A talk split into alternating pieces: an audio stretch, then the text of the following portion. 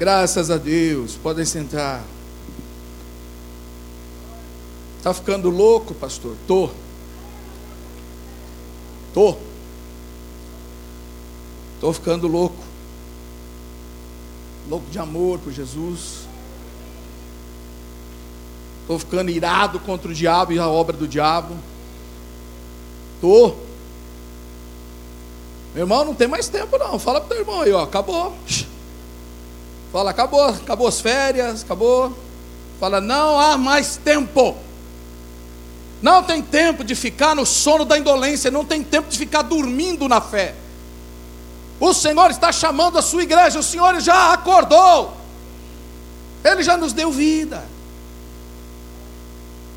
Queridos, olha este mundo aí fora. Se você está muito confortável aqui dentro, bota a cabeça um pouco para fora. E olha o que está acontecendo lá fora. Nós somos os filhos de Deus, amém? E eu vou lembrar você palavras que foram pregadas há muitos domingos atrás. Está escrito lá em Romanos capítulo 8. O apóstolo Paulo está dizendo que a criação está gemendo. Ela tem dores de parto pela manifestação dos filhos de Deus. Tem filho de Deus aqui? Onde é que estão os filhos de Deus aqui? Esse mundo está esperando você se manifestar. A justiça de Deus pulsando nos seus no seu coração, passando aí, correndo nas suas veias. Você ser um instrumento da graça de Deus, do amor de Deus, um agente do reino. Estamos falando do reino de Deus. E o reino de Deus não é comida nem bebida. Ah, eu agradeci que eu comi, que eu bebi, mas esse não é o reino de Deus. O reino de Deus não é comida nem bebida. Justiça, paz e alegria no Espírito Santo. Diga justiça. Representa o governo de Deus. Justiça aí não é justiça humana. Aí está falando que o reino de Deus é o seu governo, justiça, a sua maneira de fazer as coisas, é paz. Amém? E não é aquela paz do deixa que deixa deixa disso, que Jesus não é apaziguador, Jesus é pacificador. E para pacificar tem que pacificar com a verdade não é tolerar a mentira. Há uma paz que vem de Deus que ela é corroborada pela verdade de Deus. Verdade. Isso é pacificar. É tirar toda a mentira do coração dos homens, é tirar toda todo o engano da alma dos homens. Quantas pessoas no, na casa da família, nos gabinetes de pastores não chegam atribuladas, sem paz? Por quê? Porque está imperando a mentira. A mentira da alma, a mentira do mundo e a mentira do diabo. Sim ou não? E aí, quando você realmente ministra a verdade, a verdade encontra a guarida naquele coração, a paz de Deus se estabelece. Isso é pacificar, não é apaziguar. Não é dizer para a pessoa, não, querido, toma duas Neusadinas que vai melhorar. Ah, isso aí passa, fica tranquilo. Não, não fica bravo assim, não. Isso vai passar. E alegria.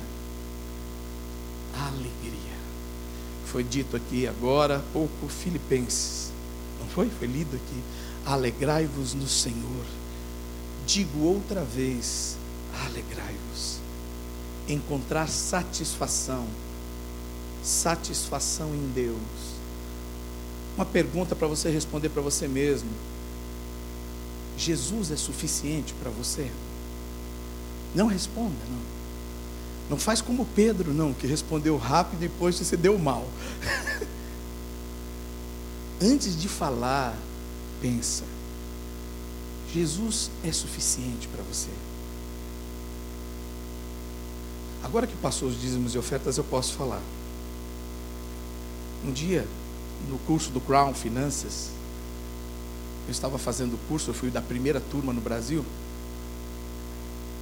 curso Crown ali, o ministro estava me ensinando e ele disse assim: Você, Jesus é tudo para você? E eu disse: Sim. O reino de Deus é importante para você? Lógico. Você faria tudo ou faz tudo que você pode pelo reino de Deus? Mas não tem dúvida. Todo mundo respondeu isso. Todo mundo ele era crente, né? Aí ele disse: Então vamos fazer um teste. Você vai para casa hoje E na próxima aula você vai trazer uma avaliação. Você vai olhar os três últimos talões de cheque e vai olhar todos os papelotes, os papezinhos, ou então o extrato do seu cartão de crédito. E aí então você vai ver em quem você investe mais.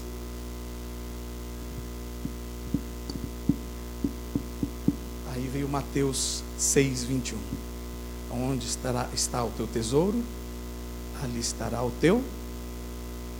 Eu tive que pedir perdão a Deus. Porque de verdade eu me preocupava muito comigo mesmo. Só dava eu naqueles talões de cheque. Eu, eu, eu, eu, família, eu, eu, família, eu, eu, eu, eu, eu, eu, eu. Descobri que eu não administrava as finanças para a glória de Deus. Isso não tem nada a ver com dar dízimos e ofertas só. Amém? Não é para isso que eu estou falando. Não é por isso que eu estou dizendo.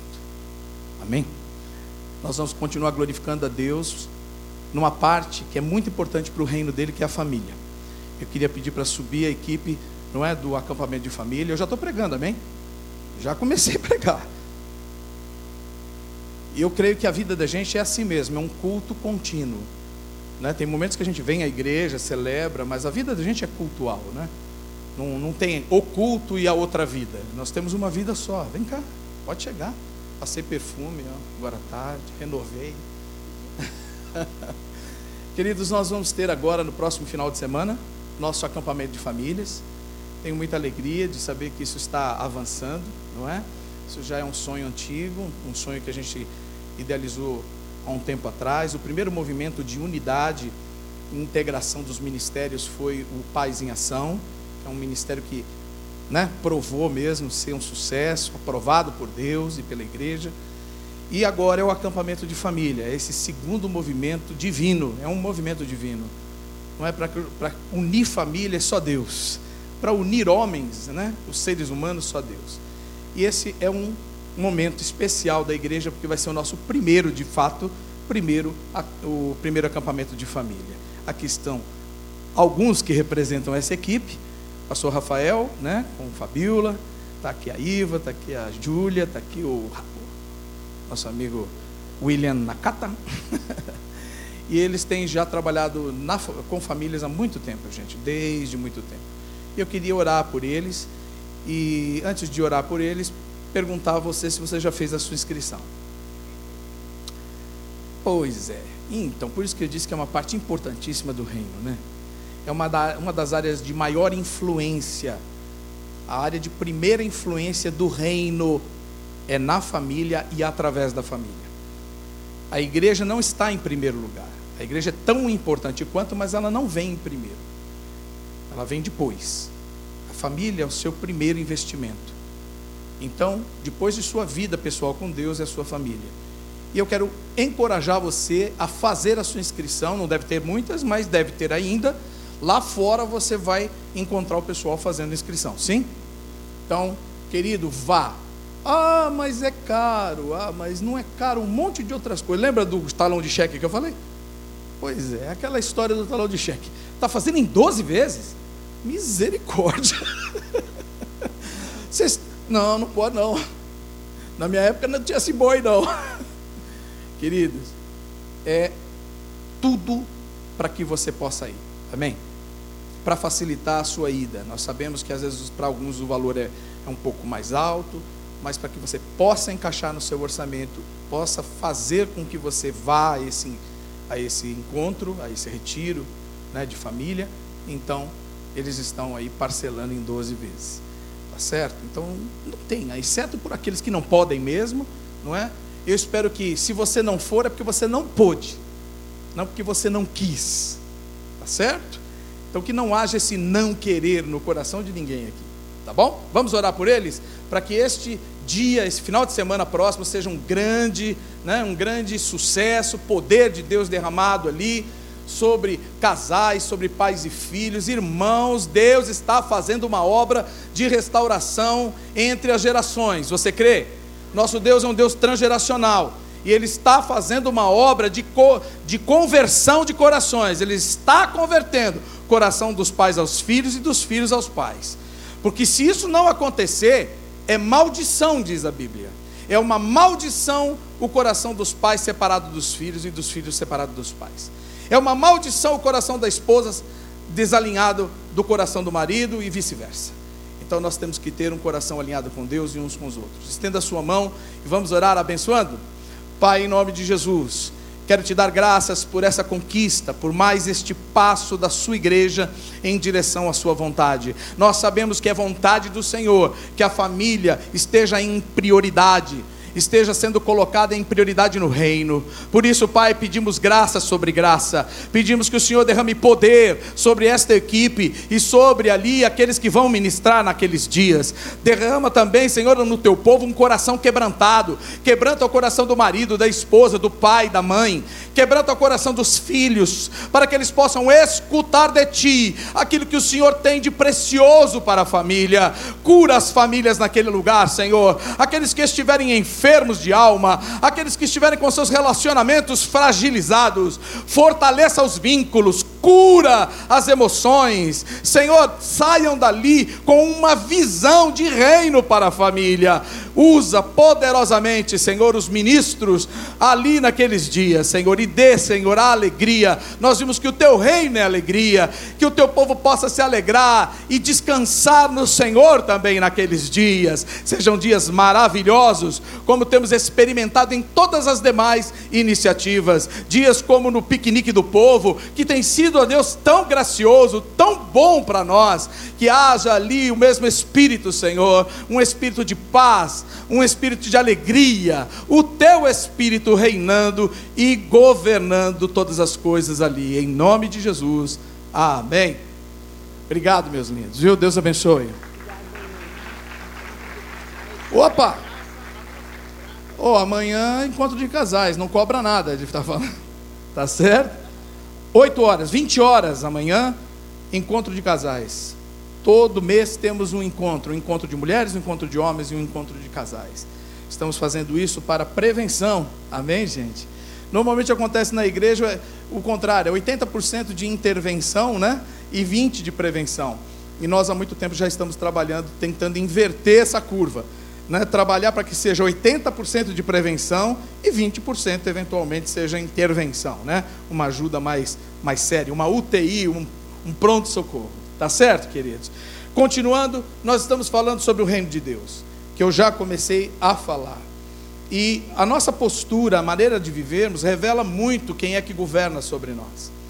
A maneira como nós vivemos a vida, como nós expressamos nossos sentimentos, a, os nossos pensamentos e a nossa maneira de agir, revela quem domina sobre nós, quem governa sobre nós.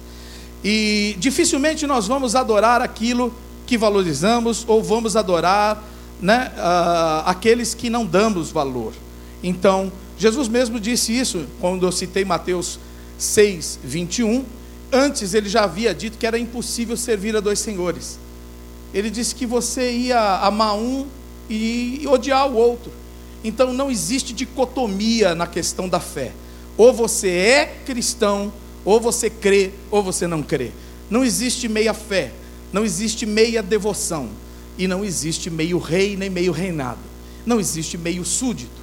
Nós temos que ser inteiros, porque o Senhor nos resgatou da morte do pecado e nos refez por amor, pelo seu amor, para sermos inteiros, íntegros à sua semelhança. Espírito, alma e corpo, um homem integral, uma mulher inteira. Amém? Vivendo para Deus, para a glória de Deus e expressando a sua imagem a sua semelhança na terra. Amém, queridos? Glória a Deus por isso. O reino de Deus é muito mais do que uma teoria.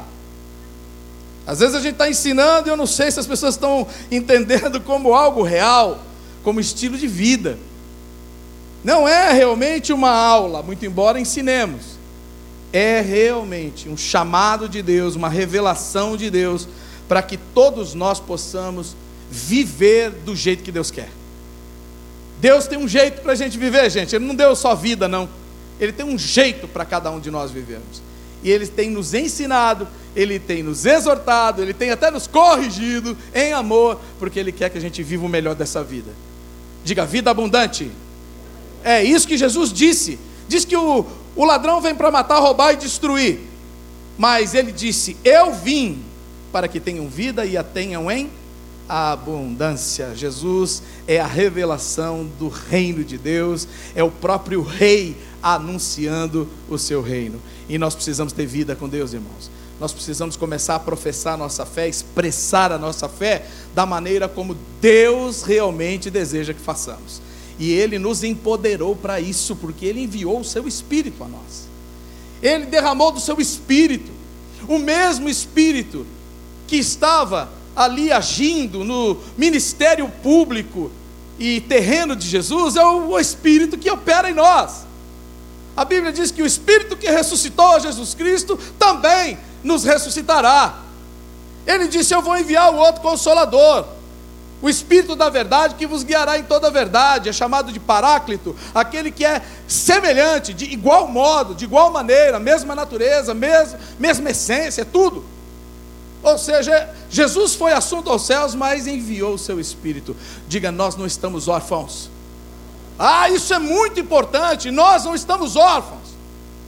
Nós não estamos seguindo aí uma religião sem cabeça, sem governo, de um Deus morto, de um filósofo morto, de um pensador que foi grande pensador, mas morreu e está sepultado. Nós estamos seguindo um Jesus vivo, ressuscitado, o Jesus que é Deus.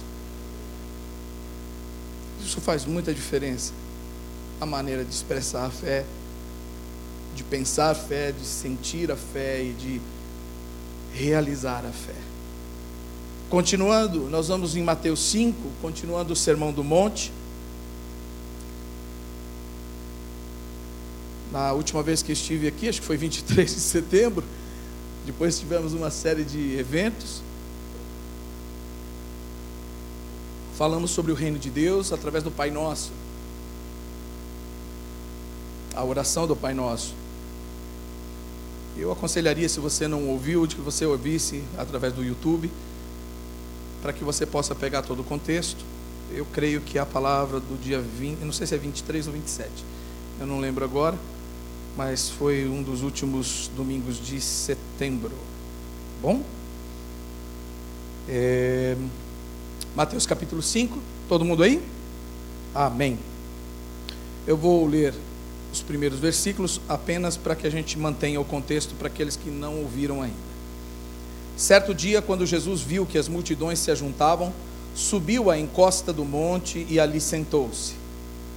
Seus discípulos se reuniram ao redor e ele começou a ensiná-los. Primeira coisa que você vai repetir comigo para lembrar, você vai dizer: Isso aqui é padrão para os discípulos. Pode repetir? Diga o sermão do monte Diga, é para os discípulos. Amém? Sabe por quê? Porque quem não tem o Espírito de Deus não consegue viver isso aqui. Não é que é difícil, não, é impossível. Para quem não tem o Espírito de Deus e para quem não nasceu de novo, é impossível viver isso aqui. E para quem nasceu de novo, só é possível porque Deus habita nele, através do Espírito Santo. Também não é por por força própria. Então, primeira coisa, simples, mas já revelada e declarada aqui, que foram os discípulos que foram aprender. Não, foi, não foram as multidões. Pastor, por que, que você está falando isso? Eu não começo a ouvir do Espírito Santo, eu começo a ouvir perguntas. Eu não sei se são perguntas que estão ah, acontecendo aí, né? Com você sentado. Mas você fala assim, por que, que isso é importante? Porque não tente discipular um não crente. Não tente socar na cabeça das pessoas da sua família que não conhecem ainda Jesus e não tiveram uma experiência com o Espírito Santo. Não exija do mundo um comportamento que é exigido dos filhos de Deus e não do mundo. Hum, agora parece que fez mais sentido, né? Afeta ou não afeta a nossa maneira de fazer as coisas? Afeta muito a maneira como eu vou tratar meu amigo no, no trabalho ao invés de fiar o dedão na cara dele, é melhor eu contar para ele a minha experiência com Deus. É melhor eu contar para ele o que eu aprendi de Jesus, se ele quiser ouvir. É melhor eu aconselhá-lo, se ele quiser e aceitar um conselho, à luz da palavra de Deus, à luz do sermão do monte, à luz dos ensinamentos de Jesus. Fala, camarada, eu já passei por isso. Você gostaria de saber como é que eu consegui resolver? Poxa, lógico, me conta. E não enfiar o dedão na cara, ou então afastar a cadeira, ou então ignorar as pessoas, porque elas não são de Deus.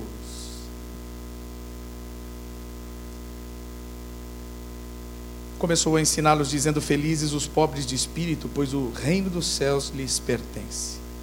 Já explicamos o que é pobre de espírito. Felizes os que choram, pois serão consolados. Já dissemos aqui o que é chorar, não é? Os que choram. Dissemos que não tem nada a ver com as perdas materiais. São os que choram pela pobreza de espírito. São os que choram arrependidos de se verem tão miseráveis diante de Deus. São aqueles que choram por si mesmos, pela, pelos males que enxergam dentro de si, pelos maus pensamentos que têm, pelas tentações que ainda se sujeitam pelos pecados que eventualmente ainda cometem. Chora por essa carne morta, né?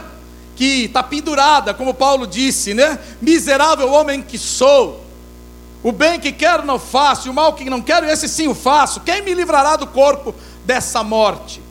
Lembra dessa frase? Sim ou não? Quando Paulo disse isso, ele estava falando: quem é, quando é que esse Paulo morto, o velho Paulo, vai sair das minhas costas. Porque ele já era um novo homem, um, nome, um, um homem nascido de novo. Mas ele tinha, estava na carne ainda, em carne, perdão. Estava em carne ainda. E essa carne pesa, pesa ou não pesa? Pesa ou não pesa? Mas é só a sua que pesa? Então é isso que a gente precisa começar a pensar. Que se a minha carne pesa, do outro também deve pesar. E a maneira como eu vou tratar o próximo está muito relacionado a como eu trato a mim mesmo. E a gente vai ver isso no próximo versículo. Felizes os humildes, pois herdarão a terra. O que é que está sendo dito aqui a respeito dos humildes? Humilde na tradução aqui é manso, gentil, agradável. É essa pessoa que se expressa dessa forma. Mas é interessante, eu não sei se você consegue fazer uma análise comigo. Eu gosto de prestar atenção nas figuras bíblicas e até na formação do texto bíblico. Eu creio que nada está por acaso, a sequência que está aqui não é por acaso. Eu creio que tudo está no, lugar, no, no devido lugar na revelação bíblica. E aqui parece que entre os, os humildes estão entre os que choram e os que têm fome de fome e sede de justiça. E isso vai nos ensinar algo daqui a pouco. Essa questão da humildade estar entre chorar e ter fome e sede de justiça. Quem é que tem fome e sede de justiça aqui? De verdade. Não é pegadinha, não. Quem é que tem fome e sede de justiça? Quem é que está indignado com a injustiça desse mundo, com a injustiça, com as diversas formas de expressão de injustiça social, moral, espiritual, por que não dizer? Mas os humildes, antes de reivindicar qualquer justiça, eles já choraram por si mesmos, pela sua própria injustiça. Já choraram pelas suas próprias mazelas, descontroles, choraram por si, porque também foram injustos, trataram mal. Antes de reivindicar o, o bem do outro, já choraram pelo seu próprio mal. Vocês estão entendendo isso? Reclamamos da corrupção. Se irá contra a corrupção está corretíssimo, amém? Está corretíssimo. Irai-vos e não pequeis. Então, ficar indignado contra a corrupção tem que ser. Não é possível que alguém de Deus não fique indignado contra a corrupção. Agora, a maneira como eu trato a questão é que vai dizer se eu sou um discípulo, se eu sou um filho, se eu pertenço ao reino ou não. Como é que eu trato a injustiça? Eu reclamo dela, eu reclamo de Brasília, eu reclamo do palácio, eu reclamo dos governos, eu reclamo dos governantes, falo que não pre ninguém presta, mas aí recebo um troco a mais. Na padaria. A menina não viu. Deu um troco a mais. Vintão a mais. E aí, há daqueles, né, não vou dizer que todos, mas há daqueles que vão dizer: glória a Deus, Deus me abençoou. E não é que eu estava precisando desse vintão? Vão dar glória a Deus, vão ficar, não vão devolver o a mais. Há daqueles que perderam a carta por causa dos números de pontos que somaram, e quando for fazer o exame, vai dar lá um dinheirinho.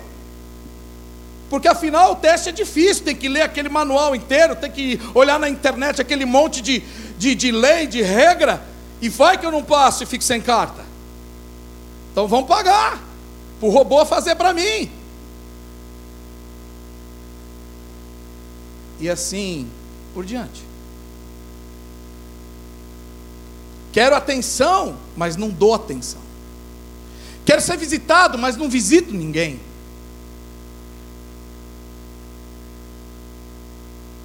Quero ser lembrado, mas não lembro de ninguém.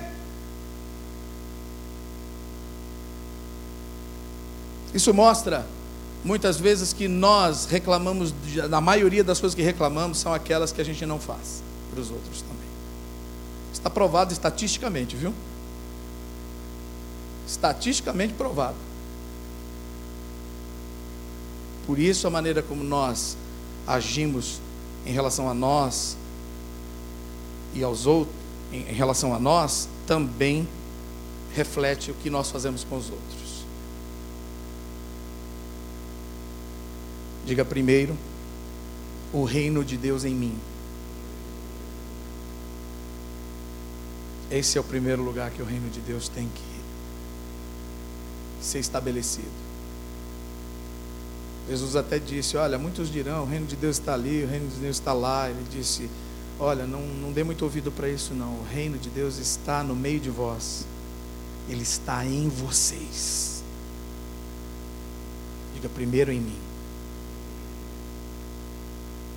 Os humildes, tem um, um escritor cristão, teólogo, o Martin Lloyd Jones, ele diz assim: a mansidão, que é a humildade, é uma outra palavra para humildade, é, em essência, a verdadeira visão que temos de nós mesmos e que se expressa na atitude e conduta para com os outros.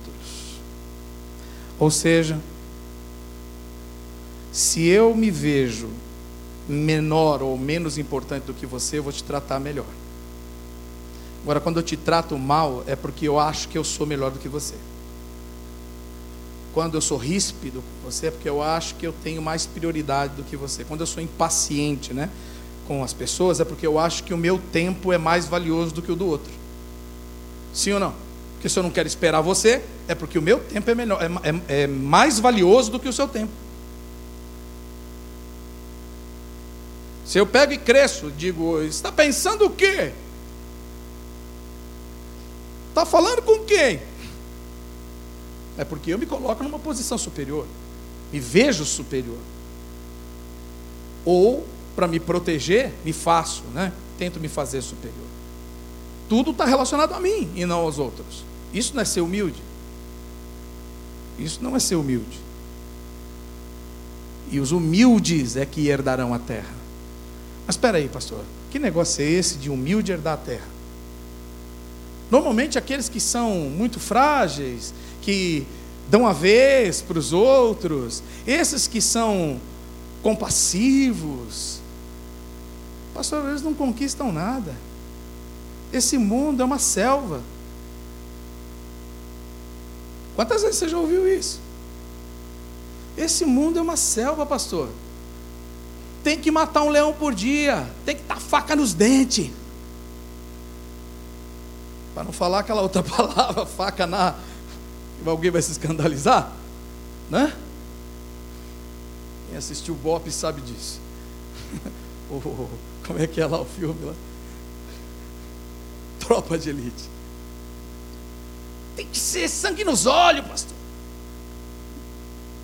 Às vezes a gente ouve determinadas frases e que eu até entendo que né, querem aplicar, mas eu creio que elas conspiram contra aquilo que Jesus quer ensinar. A gente fala e aceita, mas no fundo, no fundo, a gente começa a repetir as atitudes e, e a, a maneira de pensar e a maneira de sentir, de fazer do mundo, tolerando isso como se isso fosse normal. Olha para Jesus, olha para os discípulos. Olha aquilo que Deus exaltou, que Jesus exaltou, e olha aquilo que ele repreendeu. Olha aquilo que ele né, corrigiu. É muito fácil se a gente olhar para a palavra de Deus e começar a seguir esse modelo de Jesus com seus discípulos. Então você vai ver o que é realmente bom e importante para Deus. E para Deus me parece que esse negócio de sangue nos olhos não está com nada, não. Tem um que ficou com sangue nos olhos e caiu do céu. Um terço dos anjos caíram com ele. Tudo com os olhos vermelhos.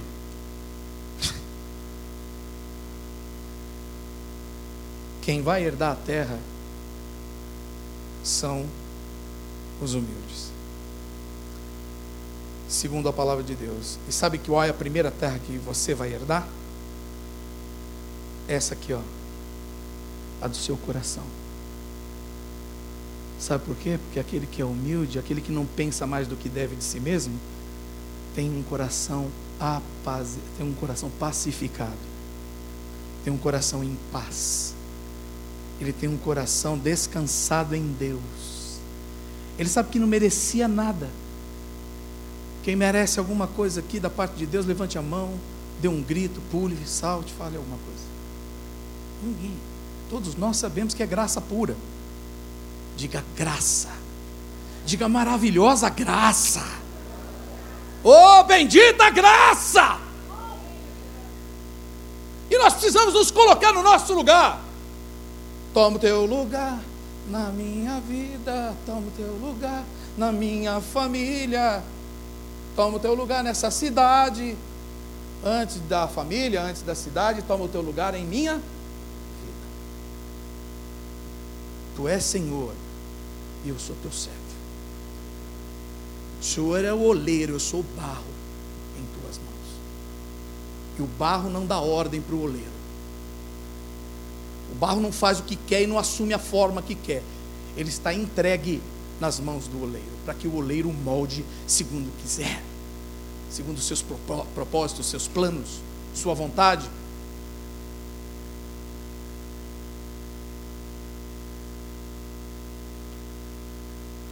Primeiro, a terra do nosso coração. Entregue totalmente para Deus. Quando nós entregamos o nosso coração, nós ganhamos o nosso coração. Aquele que perder a sua vida, acha lá. Mas aquele que tentar conquistar ou guardar para si a sua vida, perder lá. Então, Senhor, tu és rei da minha vida. Tu és Senhor do meu coração. Tu és Senhor dos meus pensamentos, Tu és Senhor dos meus sentimentos e Tu és Senhor dos meus atos. Tudo que há em mim, tudo que sou e tenho, te pertence. É direito teu. O Senhor conquistou pelo preço do seu sangue derramado na cruz. Não tem barganha, não tem negociação, não tem contrapreço, não tem contra-oferta. Ele comprou e ponto. Ele é dono, queira você ou não queira.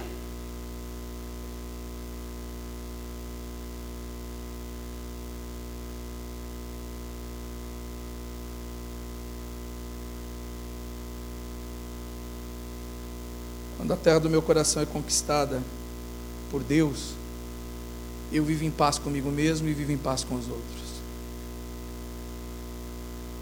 Herdarão a terra Ninguém vai ficar dizendo para mim quem eu sou. Ou seja, semeando coisas que não devem na minha terra. Não é? essa terra agora é minha, eu realmente sei quem sou e quem é que manda nela. E nela não entra erva daninha, nela não entram sementes podres. Então não há lugar para amargura, para rancor, para falta de perdão. Se isso porventura se aproximar, eu vou varrer, eu vou cavar, eu vou arrancar, eu vou limpar, mas ela não vai permanecer, porque a minha terra, esta terra que Deus restaurou, não é, não se presta para isso. Isso não é o reino de Deus manifestado em mim e nem em você. Vocês estão entendendo, gente? Estão comigo ainda? Amém, queridos. Primeira terra é o nosso coração. E qual é a outra terra? Você acha que a terra, herdarão a terra, essa terra agora, do jeito que está? Você acha que é essa terra que nós vamos herdar? Quem quer essa terra de herança? Eu não quero, não. essa terra aqui eu não quero, não. Mas quando ele vier em glória e poder, quando ele vier restaurar todas as coisas, quando ele tirar a presença do pecado também, quando tiver sido restabelecido, novos céus e nova terra. Essa eu vou estar tá lá, não é que eu quero, não. Eu serei cidadão de novos céus e nova terra. Será que alguém crê nisso aqui? Alguém deseja isso aqui de verdade? Então dê um glória a Deus e diga: Eu vou estar tá nessa nova terra. Eu serei cidadão dessa nova terra.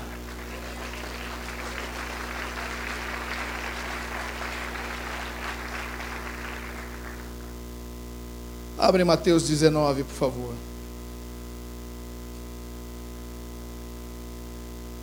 Aleluia. Te amamos, Jesus. Quanto mais te conhecemos, mais te amamos. Revela-te a nós pela tua palavra, Senhor Jesus. Revela toda a tua glória, todo o teu poder, toda a tua santidade, Senhor, pela tua palavra. Aleluia. É impossível ler as Escrituras, receber revelação do Espírito Santo e não se apaixonar mais por Deus. É impossível. Quebranta o nosso coração, Jesus. Espírito Santo, quebranta o nosso coração. Verso, verso 28 do capítulo 19 de Mateus. Vou ler até o 30. Jesus respondeu: eu lhes garanto que quando o mundo for renovado e o Filho do Homem se sentar em seu trono glorioso, ouve isso, irmão, imagina isso. Com o coração de uma criança que, que sabe desenhar com a mente, né? com a imaginação. Vocês que foram meus seguidores, meus discípulos, também se sentarão em doze tronos para julgar as doze tribos de Israel. E todos que tiverem, olha nós aí, ó. e todos que tiverem deixado casa, irmãos, irmãs, pai, mãe, filhos ou propriedades por minha causa, receberão em troca cem vezes mais e herdarão a vida eterna. Contudo, muitos primeiros serão os últimos, e muitos últimos serão os primeiros. Nós temos que aprender a dar a vez, sabia? Nós temos que aprender a, não, a, a parar de se entupir de tanta coisa. Nunca foi a vontade de Deus que nós vivêssemos entupidos de tudo. Eu tenho que ter tudo, tudo para mim. Estamos falando de humildade, amém? Que os humildes herdarão a terra, amém? Tem gente que está entupido, tentou se entupir de bens e agora está entupido de dívidas. quis, quis mais e mais e mais e mais para si, e agora está cheio de dívidas, e ao invés de herdar a terra, ser proprietário do que tem, entre aspas, não deve nada a ninguém, está cheio de dívidas, e o que ele tem não é dele, é do banco, é do credor, é do agiota. Ou seja, não herdou a terra, não herdou, não é dono, não é herdeiro não tem direito sobre aquilo. Vocês estão entendendo? Porque quis tudo, quis na hora errada, quis antecipado. A Bíblia diz que a bênção, antecipada, que uma herança antecipada no final não será uma bênção. No, no fim não será abençoada. Quer as coisas na hora, mas quer agora, não espera para ter. Isso não é humildade. Isso não é mansidão. Isso é o contrário de tudo isso. Essa é a mente proprietária que nós não podemos ter. Eu sou dono da minha vida, eu sou dono de tudo que eu tenho, eu trabalho, eu mereço. É essa mentalidade que o Senhor Jesus está desconstruindo nos seus discípulos. Porque sem isso não se vive o reino de Deus. Não se pode entrar no reino de Deus.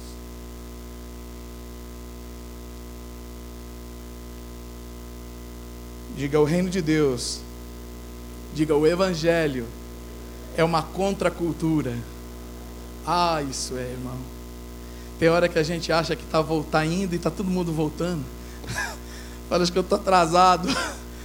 Estou na mão contrária, estou na contramão das coisas.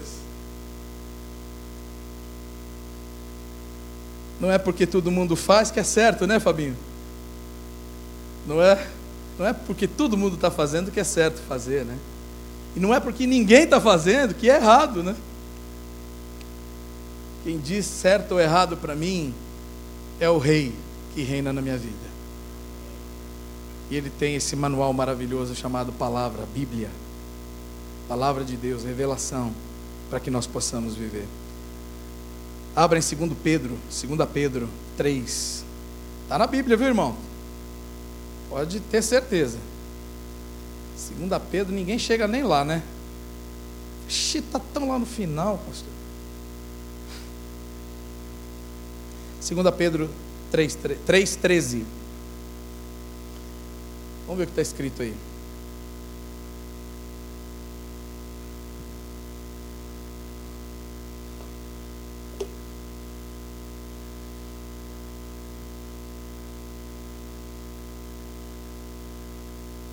Olha que coisa linda.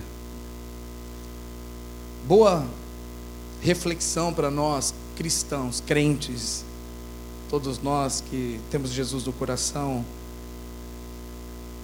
Nós, porém, aguardamos com grande expectativa os novos céus e a nova terra que Ele prometeu, um mundo pleno de justiça.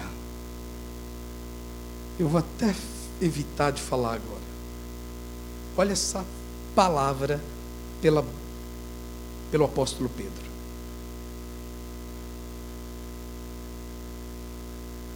Onze, pega o onze. Visto, portanto, que tudo ao redor será destruído, a vida de vocês deve ser caracterizada por santidade e devoção, esperando o dia de Deus e já antecipando sua vinda. Nesse dia, ele incendiará os céus e os elementos se derreterão em chamas. Nós, porém, aguardamos com grande expectativa os novos céus e a nova terra que ele prometeu, um mundo pleno de justiça. Portanto, amados, enquanto esperam que essas coisas aconteçam, primeira pergunta, eu espero que isso aconteça. Antes disso, eu sabia que isso ia acontecer. Depois, eu espero realmente que isso aconteça. Eu confio no meu Deus, no seu amor e na sua justiça, e sei que Ele não vai fazer absolutamente nada fora do seu caráter santo e amoroso. Eu posso descansar, seja o que for, seja apocalíptico o cenário ou não, o meu, meu Deus que é rei, o teu Deus que é rei, continua no seu alto e sublime trono. Ninguém o demoveu de lá.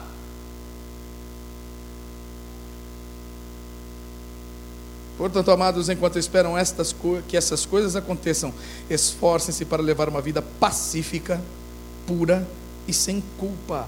Aos olhos de quem? Aos olhos de quem? Do pastor Jonas. Do pastor Paulo dos pastores. Não. Em primeiro lugar e acima de tudo, aos olhos de Deus, porque os olhos do Senhor estão sobre toda a terra. Deus não está cochilando e nem dorme, diz o Salmo 121. Não dá para esconder nada de Deus. Dá para esconder do pastor, dá para esconder do líder de PG, dá para esconder do amigo, dá para esconder da mãe, do pai, do marido, da esposa, mas de Deus é impossível.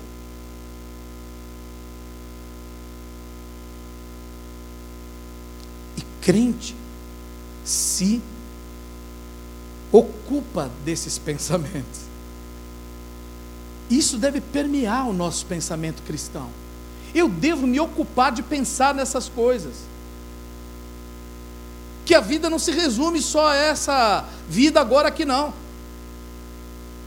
Que o plano de Deus não é só comida e bebida. Ah, hoje eu comi ah, um carro novo, ah, casa nova, ah, glória a Deus, aleluia, fui promovido. Tudo isso é maravilhoso, mas o reino de Deus não se resume a isso, não. E lembre-se de que a paciência de nosso Senhor permite que as pessoas sejam salvas. Essa frase é boa demais, né? Imagina se Deus fosse como o nosso coração, se Ele tivesse o nosso coração. Tem que ser agora. Está demorando muito. E já cansei. Quantos, né? Seriam condenados ao fogo eterno. Mas por causa da longanimidade dele, da paciência dele, muitos serão salvos. Muitos serão salvos. Agradeça a Deus pela paciência. Por que, que Deus já não acabou com tudo logo de uma vez? Se Ele é Deus, Ele tem poder. Quero encerrar colocando do, três exemplos, né? Que estão em Lucas, capítulo 23. E nisso eu já adianto o próximo item, a próxima bem-aventurança. Felizes os que têm fome e sede de justiça, pois serão saciados.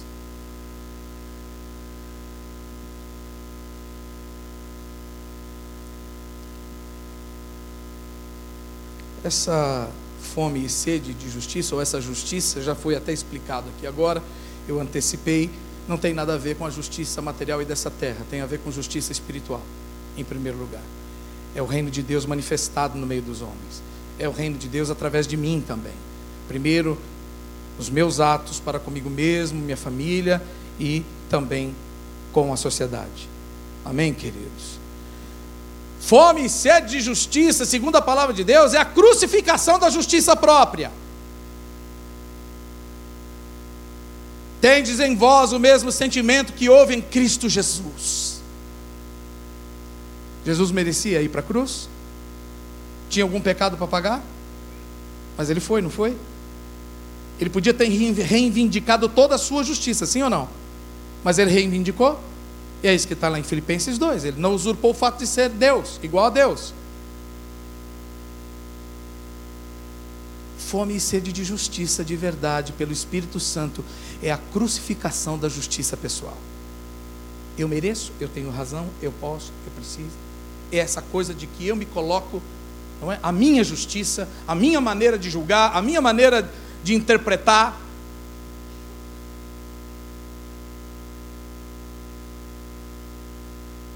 Os que serão saciados de justiça são os que buscam em primeiro lugar o reino de Deus. Buscai em primeiro lugar o reino de Deus e a sua, e as demais coisas serão acrescentadas. Pare de acrescentar Deus nas suas coisas. Deixe Deus acrescentar as coisas para você. A maioria das vezes nós queremos acrescentar Deus nas nossas coisas. Ai, Senhor, eu fiz uma coisa que abençoa. Ai, Senhor, eu tenho esse sonho maravilhoso e eu já até me antecipei, já fiz um empréstimo para fazer esse projeto. Então agora eu vim trazer para o pastor orar e consagrar. Aí essas mãozinhas aqui. Senhor, abençoa gente nem sabe o que aconteceu, né? E Deus fala assim: Eu nem falei para ele, né? Isso aí nunca passou no meu coração para essa pessoa fazer isso. Está fazendo para ele, para a glória dele, está fazendo para satisfazer o ego dele.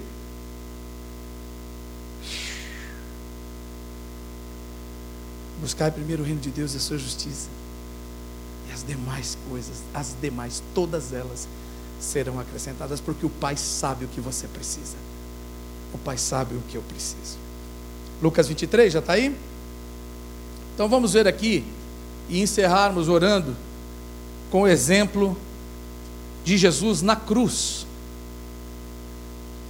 Um ótimo lugar para a gente exercitar as bem-aventuranças.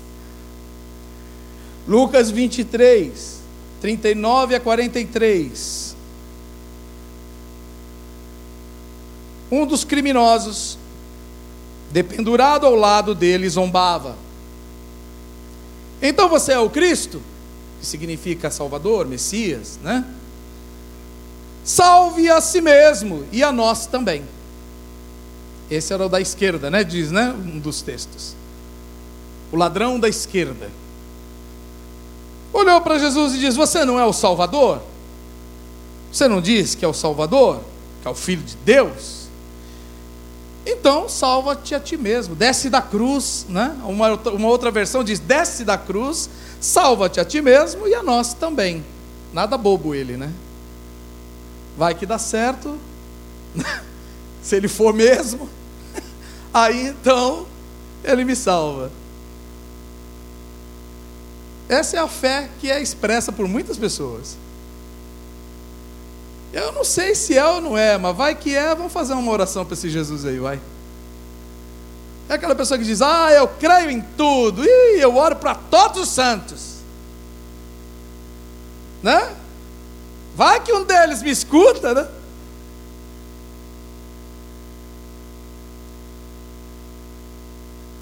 Mas o outro criminoso o repreendeu, o da direita. Você não teme a Deus, nem mesmo ao ser condenado à morte? Ou seja, olha a sua situação, camarada, olha para si mesmo. Vê se você está em situação, em condição de falar alguma coisa. Reconhece pelo menos né, a tua condenação. Você já está pregado, condenado e sentenciado. Nós merecemos morrer por nossos crimes, mas este homem não cometeu mal algum. Então ele disse: Jesus, lembre-se de mim quando vier no seu reino. Uau!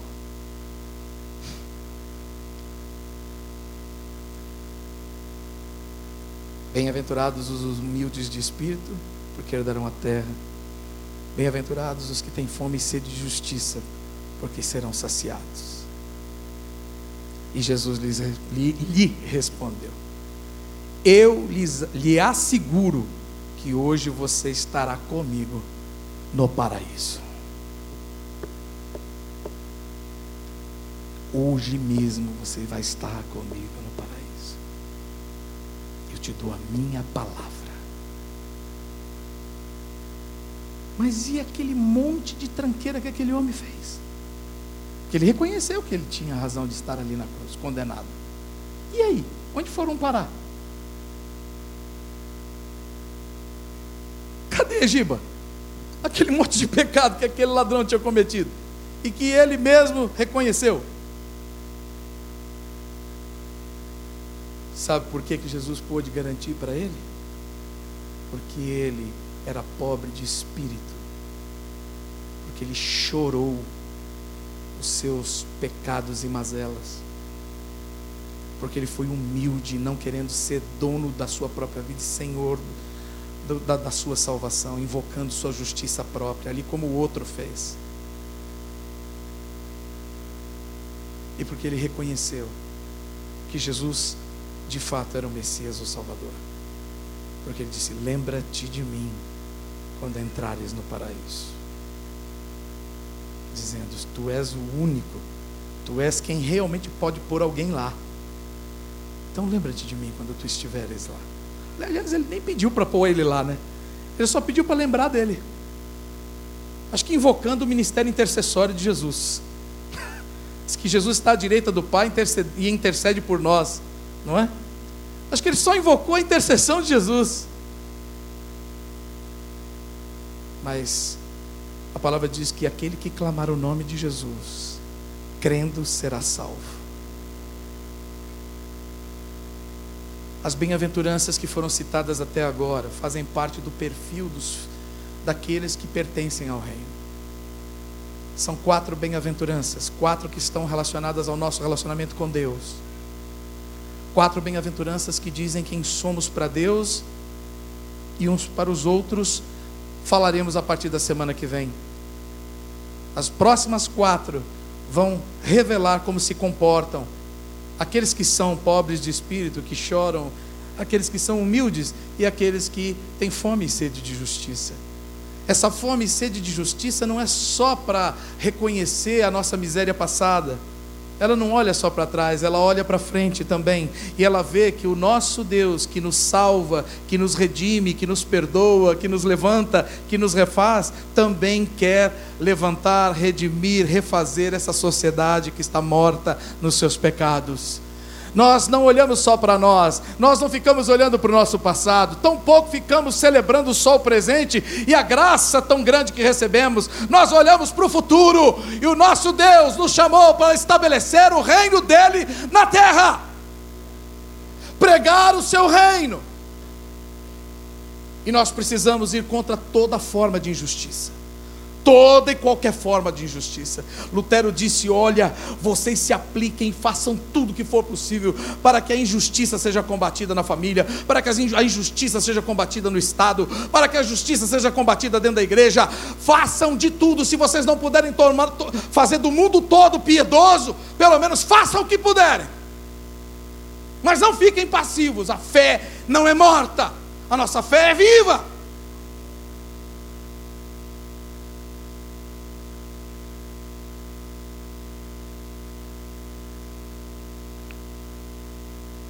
Tal vocês colocar de pé para a gente orar? Senão a gente vai atravessar o tempo. Paramos aqui, semana que vem continuamos os quatro outros, as quatro outras bem-aventuranças. E olha, irmão, se você puder, volte. Venha, porque eu estou comprometido com Deus e com o Evangelho de Jesus Cristo para despertar a igreja. Como que nós vamos viver nos próxima, na próxima década. Eu vou falar década porque eu não sei, né? Vou falar dez anos, acho que é razoável. Como é que nós vamos viver essa próxima década? Não sei se você é como eu, gente comum como eu. Que está perguntando para Deus, Senhor, como é que eu vivo nesse mundo desse jeito? Como é que eu posso responder o clamor de corações que eu nunca, nunca vivi. Nunca vivi essas histórias, Senhor. Eu nasci em 1963. Eu não sei muita coisa do que eu estou ouvindo agora, Senhor. Eu sei aqui, mas eu não sei aqui. Dá para entender? Se você falar, por exemplo, do que é conversar e dialogar sobre ideologia de gênero, eu sei aqui, falo muito bem, mas e aqui? E aqui? Como eu classifico as pessoas que pensam diferente de mim? Aqueles que concordam com a ideologia de gênero. O que, que eu penso deles? Como eu me comporto com eles? Como eu os trato porque eles não falam a minha linguagem?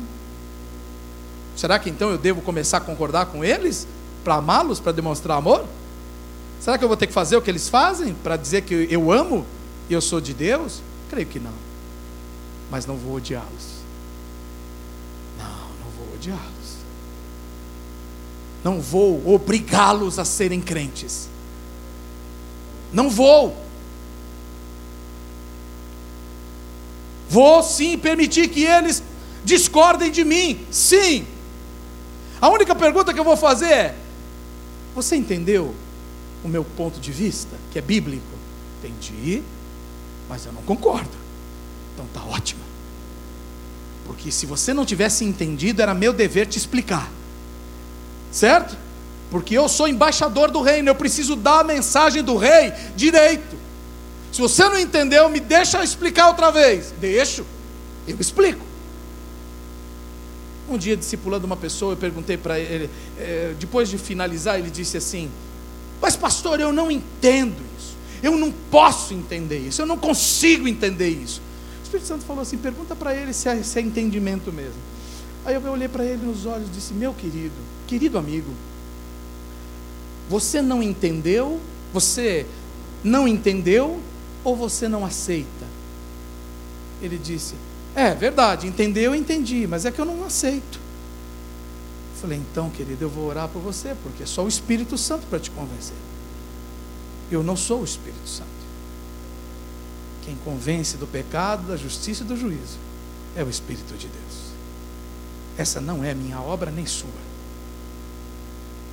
A minha obra e sua é não achar mais do que devemos de nós mesmos é chorar sim as nossas misérias e pecados e saber confessar diante de Deus, não é ficar com remorso, não, é ir lá aos pés do Senhor Jesus e confessar e dizendo realmente, Senhor, se não fosse a tua graça, eu nem sei, eu nem consigo entender como que um Deus santo e tão poderoso, tão soberano, pode me amar e pode querer se relacionar comigo, eu não consigo entender isso, mas eu aceito, eu aceito esse teu amor, eu aceito isso, porque é demais. É tremendo, não dá nem para explicar. Aí eu vou começar a olhar para mim mesmo e dizer: Poxa, aquele camarada está errando, minha esposa está errando, meu filho está errando, o outro tropeçou. E eu vou dizer assim: quantas vezes eu não tropeço? Quantas vezes eu não preciso dessa graça de Deus na minha vida? Quem sou eu para enfiar o dedo na cara de alguém? Será que eu não posso ajudar? Ele a levantar. Eu descobri nesses anos todos, meus irmãos, que fé evangélica tem mais a ver com a capacidade de voltar para Deus em arrependimento do que fazer as coisas certas. Não que nós não devamos buscar fazer as coisas certas, amém? Entenda bem. Se o Espírito habita em mim, é óbvio que eu vou me empenhar em fazer as coisas certas. Mas se eu errar, eu sei que eu posso voltar e eu vou voltar para Deus. Eu vou aos pés dele quantas vezes forem necessárias, porque eu não tenho outro caminho, eu não tenho outro que possa me salvar. Eu não tenho outro que tenha lastro de justiça, de santidade para me perdoar. Eu queria muito que você curvasse a sua cabeça agora. Se você pudesse deixar o Espírito Santo falar um pouquinho com você. A igreja precisa aprender a contemplar também. Precisa aprender a raciocinar. Ouvir a voz de Deus e tomar decisões em, em relação ao que ouve. Eu não vou dizer para você o que você tem que fazer. Mas o Senhor já tem falado pela palavra dele o que eu tenho que fazer. E tenho certeza que falou com você também. Apenas um conselho de pastor e amigo: obedeça a Deus. Seja humilde. Dê razão para Deus. Não queira fazer como o personagem da esquerda da cruz. Seja como o da direita confesse o seu pecado. Aceite que Jesus Cristo é quem perdoa e salva. E abra a sua boca, seu coração e diga para Ele: Salva-me, Senhor. Perdoa-me, Senhor. Eu sei que eu posso ser uma pessoa melhor se o Senhor estiver em mim. Sem o Senhor eu não posso nada. Sem o Senhor, eu já estou morto nos meus pecados e delitos. Faça essa jornada pessoal, meu querido, agora mesmo. E deixe que o Espírito Santo opere transformação na sua vida a partir do poder da palavra, porque o Evangelho é o poder de Deus para aquele que crê pode mudar sua vida agora mesmo, pode mudar a sua maneira de sentir seus sentimentos, a sua alma dolorida, a sua alma angustiada, a sua alma amargosa. Ele pode curar agora mesmo, meu querido. Toda a sua carência afetiva, todas as máscaras que você está precisando usar para maquiar a sua tristeza, a sua dor, sua fragilidade, a rejeição, tudo isso pode ser tirado agora mesmo quando você olhar para Jesus e disser: Lembra-te de mim. Eu sei que tu podes me ajudar.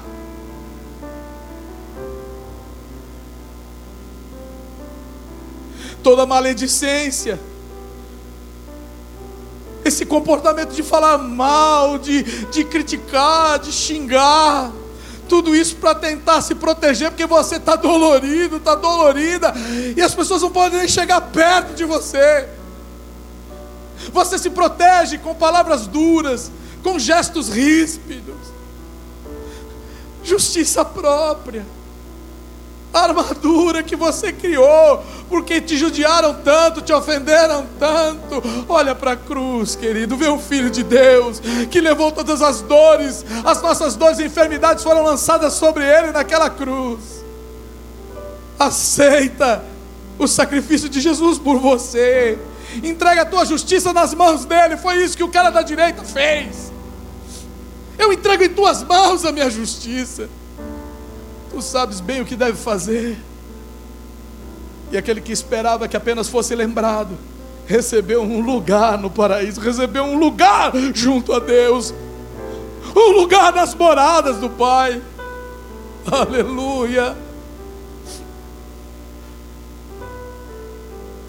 Eu queria te convidar, você que está aqui, querido, e você que sabe que precisa entregar sua vida a Cristo.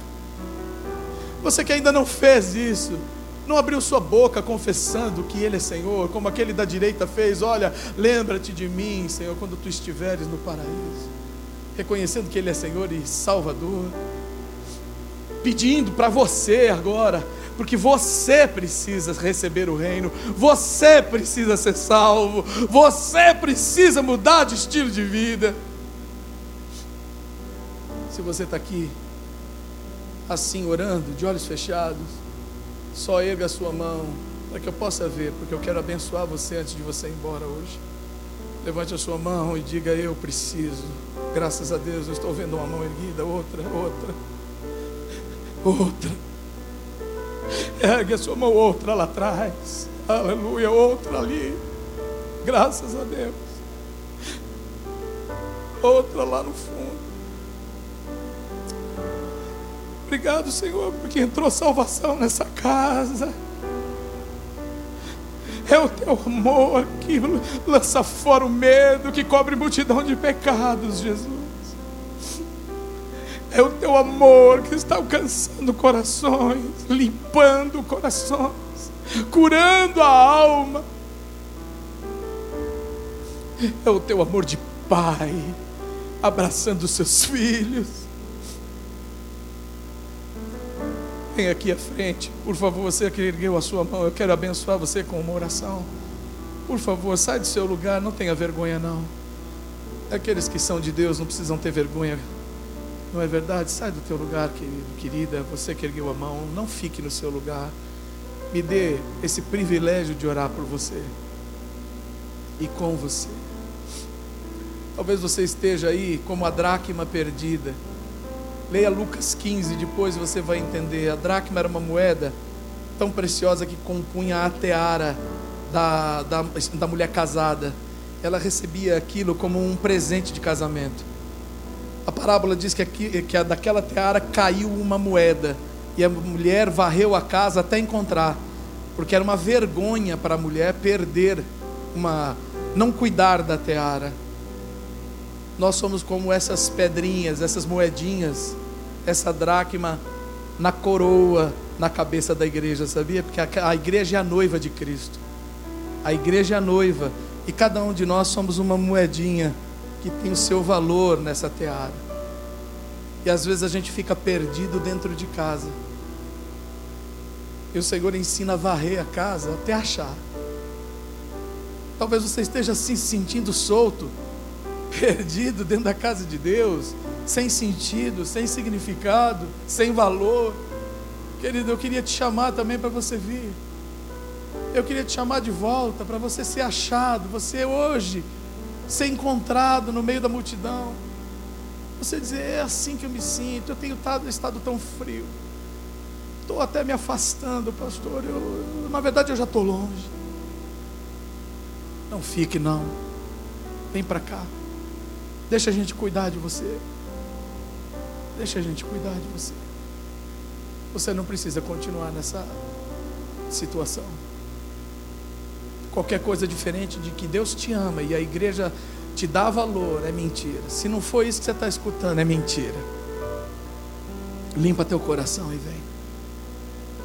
Queria pedir a essas pessoas tão queridas que estão aqui na frente que orassem comigo, dizendo: Senhor Jesus, muito obrigado pelo teu amor por mim.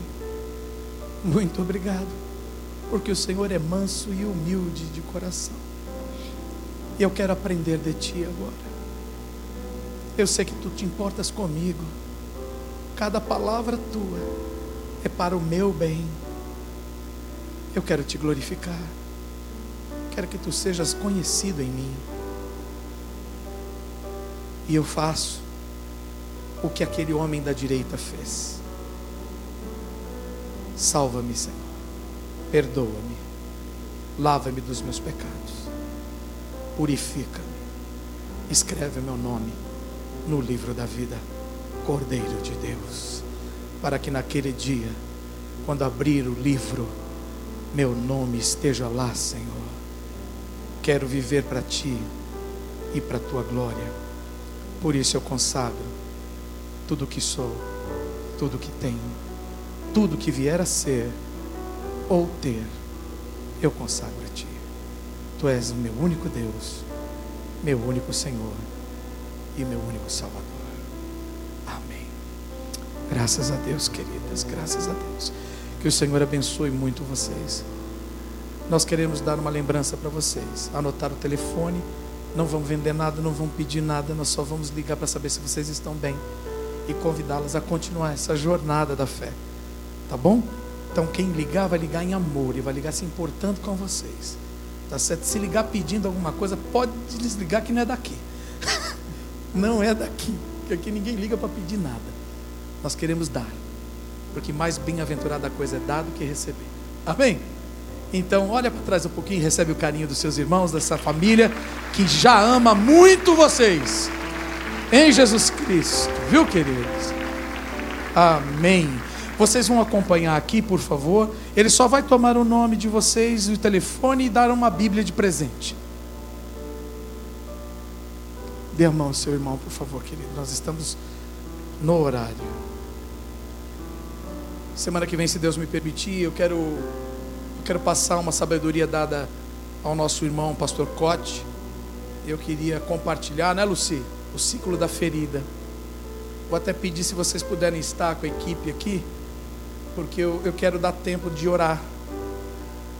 Há uma revelação na palavra de Deus em Provérbios 30 que traz à tona verdades a respeito do nosso comportamento, das nossas formas de agir e sentir as coisas. E eu gostaria que o reino de Deus se manifestasse na sua vida, na vida de quem você convidar, aplacando toda dor, amargura, rancor, falta de perdão. Nós queremos fazer um grande movimento de cura da alma no próximo culto. Quiçá a libertação, se assim, para mim é libertação também mas eu quero muito que você venha para você ouvir e entender isso da parte do Senhor. Então, abrir seu coração para ser curado, para ser tratado, para ser abençoado. Amém? Semana que vem eu vou investir muito nisso. Que o Senhor te abençoe e te guarde, meu querido irmão e irmã. Que Ele levante o seu rosto sobre ti e tenha misericórdia de ti. Que o Senhor levante o seu rosto sobre você e sua família e te dê a paz. Amém. Ótima semana. Para a glória de Deus. Vá cheio do Espírito Santo. Permaneça cheio do Espírito.